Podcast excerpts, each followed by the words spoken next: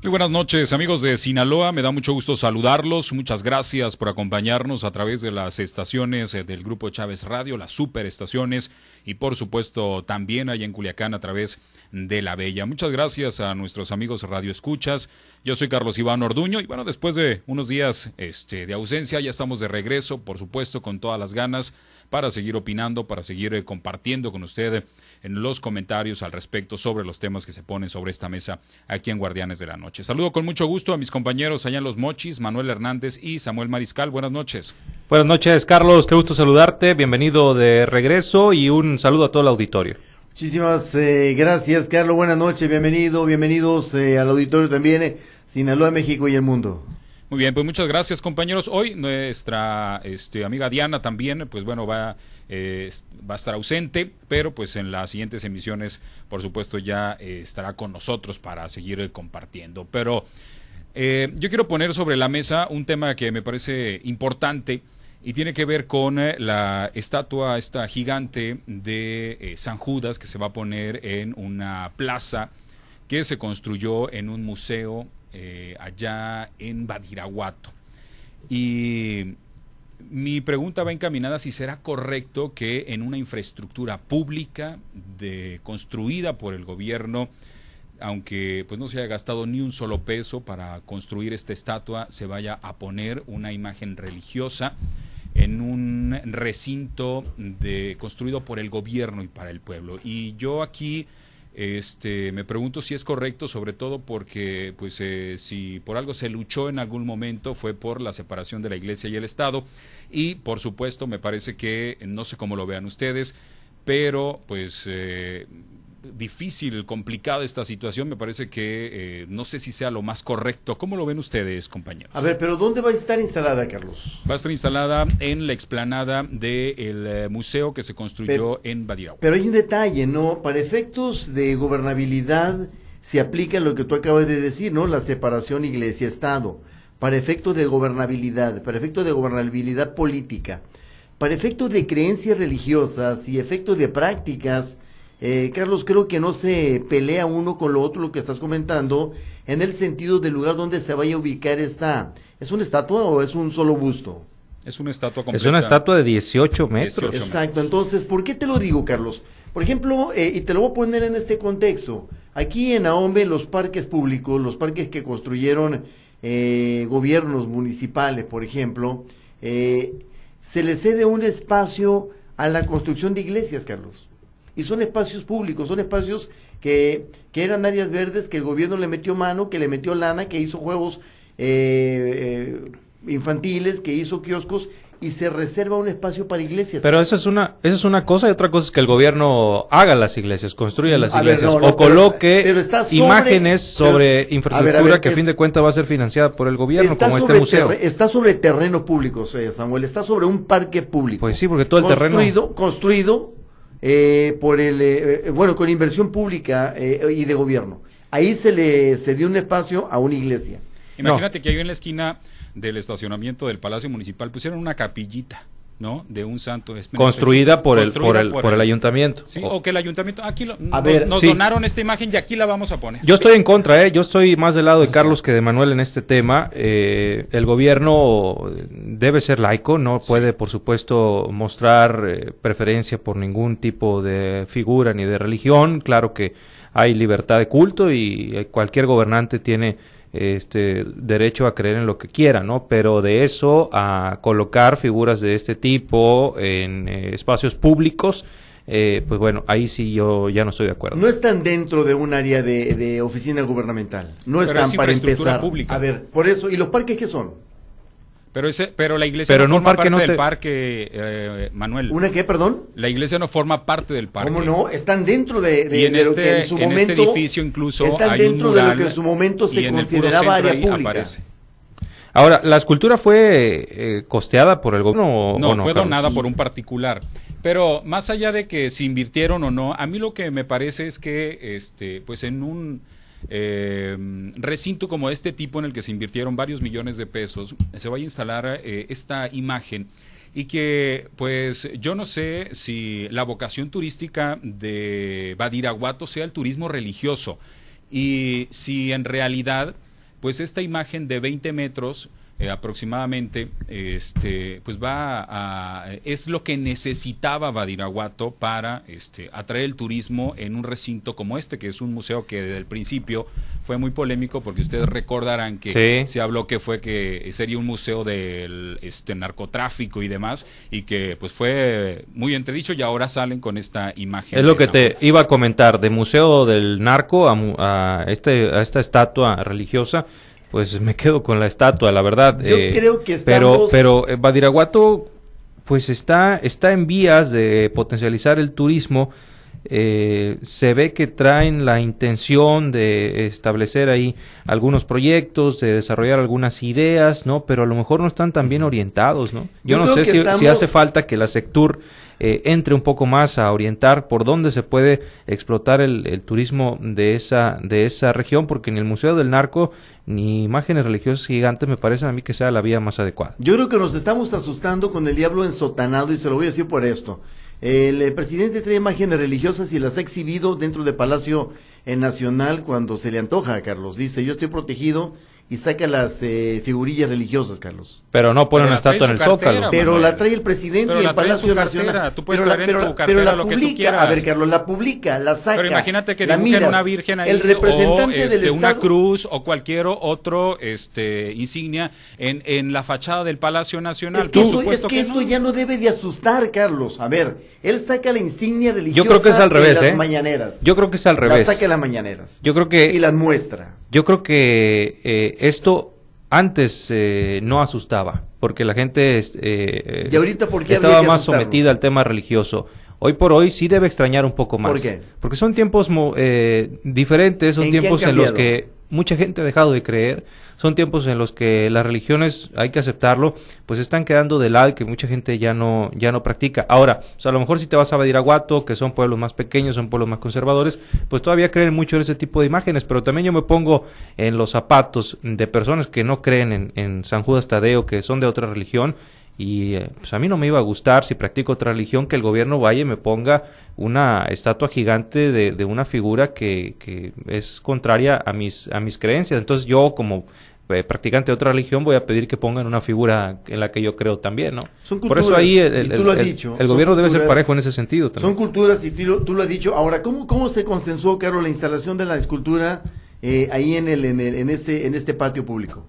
Y luego además, este, pues no sé, fue una decisión que se tomó por, por parte de la autoridad. Ahí en el museo incluso se construyó o se puso un este mural y bueno, la figura central del mural es precisamente esta este, esta imagen de San Judas. Y a mí la verdad es que este, no me parece que eh, forme parte de pues eh, de lo que se tenga que mostrar. Y por ejemplo es esto que está pasando en Badiraguato es, es muy diferente a lo que pasó con el cura Hidalgo porque luego vemos a este el, el, estandarte que utilizó el cura Hidalgo pero fue pues parte de la historia que hoy tenemos. Pero en estos momentos ya hubo una separación creo de la iglesia y el estado. Hubo un parteaguas y este este asunto de las imágenes ya no forman parte de la estructura o de las prácticas que el gobierno debería de estar realizando. Pero es que nunca se han separado, Carlos. en México, por ejemplo, eh, la relación iglesia-estado ha sido evidente, ha sido pública, eh, ha sido, eh, le hemos tenido, le hemos presenciado, le hemos visto, Carlos. Es decir, ese estado laico es, es en el papel, en el papel. Yo creo hemos que visto, hemos visto, no hemos visto una separación absoluta. A ver, pero en el papel, eh, Manuel, en, en, en, el funcionamiento, en, en, la vida pública como tal, en las instituciones del país, pues la religión no, no está presente, ¿no? Como en algún momento sí lo estuvo y donde la iglesia tenía muchísimo poder en las decisiones que, que se tomaban. Era prácticamente otro poder con facultad para tomar decisiones la iglesia, hablando de hace eh, algunos siglos. Eh, hoy por hoy, hoy por hoy, yo lo que interpreto más bien es que somos un país muy religioso, eminentemente católico y que obviamente hay tradiciones bien arraigadas como el 12 de diciembre, el Día de la Virgen y un montón de... de eh, cada pueblo tiene su santo patrón y sus fiestas y, y en fin, pero eso es una cosa y otra cosa es ¿Y que la qué? religión siga eh, ¿Y metida por en las qué decisiones desde del el gobierno. púlpito, desde el púlpito, y explícame tú eso, Carlos, ¿por qué desde el púlpito se llama votar o no votar por determinada fuerza política? De repente se hace. Ah, Aquí pero hay eso es un tema político. No, por eso, pero, ahora- pero la política se metió a la iglesia. Ustedes están criticando que el monumento se va a poner en una plaza pública. Ah, dices de, de la- cuando las iglesias llaman a, sí, exacto. a o votar. sea, es, bueno, el, es el otro, el otro. Pero también pero están ¿qué poder tiene la iglesia? Lo hacen bueno, como un, entonces, un ¿dónde estrato más la- de la sociedad. ¿Y dónde está la separación iglesia-estado? Y Pues porque el gobierno, el gobierno ya, la iglesia ya no tiene poder para tomar decisiones Son dos públicas. fuerzas que se necesitan. Una en el sentido estricto de la religiosidad y otra en el sentido estricto de la política gubernamental. Tienen que unirse para un equilibrio social. Eso me queda claro. Y cuando se eh, ve que desde el púlpito se llama al voto o al no voto por determinada fuerza, y ya lo hemos visto, Carlos, y se ha criticado, ahí están las razones y las sinrazones, y usted- como ustedes la quieran ver, de la relación evidente eh, y negada a la vez. Aquí hay un comentario del auditorio y dice, el país está compuesto por diferentes religiones y el gobierno debería de mantenerse apartado de la incidencia religiosa desde el gobierno. Cada gobernante es libre de elegir su religión, pero como gobierno no debe de imponer ninguna religión ni tampoco debe de este pues de tratar de incidir en las creencias de la gente. Entonces, eh, es lo que eh, pues comenta también el auditorio, ¿no? Al respecto so- sobre este asunto. Sí, Sí. exactamente. Es un tema muy complejo en el que nos metiste. Bastante complejo, diría yo, porque son temas. eh, eran tabúes, eh, Carlos. Ya no está eh, pues eh, reservado para nadie, ni, ni no permitido para nadie. ¿Se puede hablar de esos temas? Sí. Te repito, la política se metió hasta los eh, edificios clericales y la religión se metió hasta los órganos de gobierno. Sí, yo creo que, pues, obviamente, aunque estén, este, pues a veces traspasando la línea tanto de un lado como otro, lo que es cierto es que están infringiendo la ley porque, como tú lo comentas, Manuel, aunque en algunos cultos religiosos pues se llame a votar por algún eh, partido político, también están infringiendo la ley, así como me parece en este asunto, este, están infringiendo también el, este, eh, el tema por eh, la influencia que se puede generar al respecto. Y más porque pues estamos en un tema laico, si bien por ejemplo en las escuelas cualquier eh, tema de generar este cualquier incidencia al respecto sobre temas eh, complicados, pues siempre sale la ciudadanía a este eh, emitir su opinión en contra. Y, eh, y por supuesto los que están a favor, pues a favor, pero en este asunto me parece el, hay también quienes han, están opinando y quienes pues deben de, eh, eh, de están diciendo pues que no están de acuerdo al respecto. Lo que sí creo yo es que mercadológicamente eh, o, o en el tema de difusión, pues eh, sí les ha servido, ¿eh? Porque la nota ya se hizo nacional, ahorita estaba revisando y ya prácticamente los, los principales medios de comunicación de circulación nacional ya sacaron la nota porque pues obviamente llama muchísimo la atención la Por la- estatua. pero Eh, llama la en las fotografías se ve eh, increíblemente gigante, parece hasta más de 18 metros, que es en realidad lo que mide. Entonces, pues bueno, el, el interés ya lo despertó y a lo mejor por ahí sí jala dos que Pero tres personas sí a visitar Badiraguato nomás para conocerla. Ah, para allá voy. ¿Sí sabes por qué jaló? jaló? Es el santo de las causas que... que- Perdidas. Perdidas, exactamente. O Es- difíciles. eh, o difíciles, San Judas Tadeo. Es el santo de las causas difíciles y está, se va a ubicar en una tierra, eh, hoy por hoy, eh, y en este sexenio, bastante eh, socorrida o llamada. ¿En qué sentido? Badiraguato. Sí, claro. Pero por- por lo que- sí, por lo claro, que- Badiraguato, a ver, se ha, ha sido muy mencionado a nivel nacional en este, en este E sexenio. internacional. En este sexenio, obviamente. Ya tenía su fama eh, por el tema del crimen organizado, pero eh, pues por supuesto que con ciertas polémicas eh, del presidente de la República eh, se ha puesto mucho en, en, eh, en el- en la agenda mediática. Y bueno, pues ahora con esto, mm, sin duda alguna, lo estará todavía más. Carlos, si me permites un paréntesis, eh, vamos entrando en el tema político, ¿ya viste lo que te mandé? Si aprueba, si aprueba, Samuel, para que te pongas trucha, Sí. elección directa por la base militante para la selección de la dirigencia estatal del PRI en Sinaloa. Elección directa por, la, base militante, o sea que siempre sí lo van a siempre sí lo van a abrir, sí. En sesión extraordinaria de la Comisión Política Permanente del Consejo Político Estatal del PRI en Sinaloa, celebrada la tarde de este jueves en el Auditorio Benito Juárez, se aprobó por unanimidad el método estatutario de elección directa por la base militante para la selección de la presidencia y secretaría general para el periodo 23-2027. Bueno, eh, era precisamente lo que pedían la mayoría de priistas, ¿no? Que se abriera a, las bases, que se abriera a la, a la consulta. Ahora, lo que argumentaban los que no querían esto es que eh, existe el riesgo de una intromisión ¿no? de, otros, de otras fuerzas políticas. Vamos a ver cómo lo conduce el, Partido Revolucionario Institucional. Lo que yo, yo, que yo pensaría es, les va a alcanzar el tiempo para hacer todo eso. Pues porque, encima, ¿eh? porque el tiempo está encima. Hacer una consulta no va a ser rápida, este, va a tardar, me parece, todavía un poco más que pues un proceso de delegados o, o alguno de los otros procesos que tiene el, el partido y que yo creo que lo que le urge al PRI en estos momentos es tener un presidente que empiece ya a unir a los grupos del PRI para poder que puedan estar listos para el proceso electoral que viene. Ya es en agosto, creo, eh, por ahí ya empiezan los procesos, ya empiezan algunas cosas a...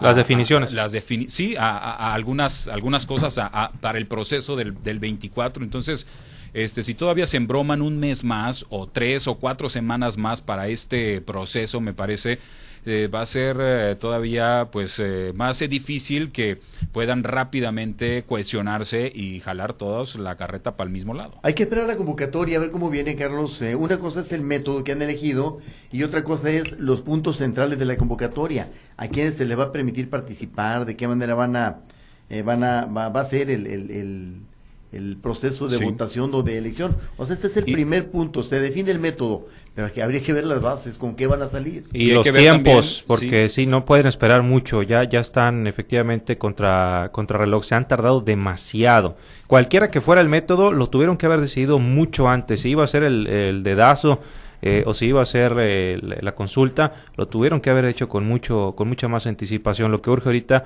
pues es que ya tengan un presidente que acomode o trate de, calmar las aguas para preparar el proceso. También, también me parece que eh, deben de tener mucho cuidado porque el PRI no es un partido que esté acostumbrado a este tipo de cosas. Y por las experiencias que hay, por ejemplo, en el Partido Acción Nacional, que también se usa mucho el, dedazo, cuando abren los procesos a las bases, terminan pero bien este, fragmentados. Y, si, eh, y, si vemos estas experiencias, el PRI que no está acostumbrado a de manera interna jugar procesos o, o realizar este tipo de procesos, ojo, porque puede ser un arma de doble filo, porque por un lado, aunque están pensando en que pues va a ser la base quien elija al presidente estatal del PRI que va a llegar fortalecido, también está el otro lado, que puede haber este, una división tan grande que pueda complicar muchísimo eh, la cohesión, que es lo que ocupa el partido y que le pueda pasar lo que le pasa al PAN o en, muchos procesos en que pues terminan todos divididos y al final pues no terminan por ponerse de acuerdo. Pero hay una base muy diluida, Carlos. Ni un partido ahorita puede presumir de una base real auténtica y leal para un proceso de esta naturaleza, ¿eh? Porque si tú te vas a escudriñar ayuntamientos y el mismo gobierno del estado, te vas a dar cuenta que muchos priistas, militantes priistas, ahí están. Sí, porque es el oportunismo político, porque hoy el PRI no domina, porque hoy el PRI no gobierna y, obviamente los que buscan un lugar se tienen que adherir por lo menos eh, en, la, en, la imagen este, a Morena. Ahora, habría que, y, es lo que estamos diciendo. En apariencias. Eh, exacto. Eh, habría que ver, que esperar, esperar las, las, la convocatoria, las bases, de la convocatoria. Eso va a ser interesante. Sí, y por supuesto, pues vamos a estar muy, muy pendientes. Ya son las nueve con catorce minutos, compañeros. ¿Conclusiones allá en el norte, Samuel? Bueno, eh, esperemos que eh, este tema, por más que no esté de acuerdo en que sea una figura religiosa, pues que traiga ya, eh, por lo menos que traiga rédito en temas turísticos, que jale gente, ¿no? Yo preferiría que el turismo se explote por otros lados. hay temas culturales que se podrían explotar mejor, temas este naturales, tiene naturaleza muy bella el municipio de, de Badiraguato. Este, pero bueno, decidieron irse por ahí, ojalá que, atraiga el turismo. en cuanto a lo del PRI, pues hay que esperar, ¿no? Eh, las fechas, hay que esperar el método y vamos a ver cómo lo sobrellevan, porque bien lo decían ustedes, no es un partido que esté acostumbrado a abrir este tipo de procesos. Yo no sé si sea por cuestiones turísticas el tema de la de esta eh, de este Lo que diga mi dedito, diría. Me adivinaste, mi querido Carlos. Mira, aquí está el pañuelito. y aquí está mi escapulario. Yo no sé si sea temas, temas eh, eh, de esos que dice mi querido Samuel aquí. Lo que sí te puedo asegurar que va a ser uno de los de las monumentos o estatua o como se le quiere llamar. Creo que es un es un busto religioso con con, con eh, tintura eminentemente religiosa de los más adorados en aquella región. Sí, claro. Y bueno, yo también creo que, pues seguramente quienes son fieles a este, eh, pues a esta idea, a, este santo, pues seguramente van a ir Primero, pues por la novedad de que pues mide bastantes metros y pues seguramente este pues para aprovechar eh, e ir a Surutato. Lo que también creo es que pues eh, son ocurrencias, me parece, por parte de la autoridad de pues decir, bueno, quieren un museo, vamos a hacer un museo, ¿de qué? No sé, pero vamos a hacerlo. Y luego, ah, pues aquí vamos a poner ahora esta imagen y a ver, pues qué se les ocurre después.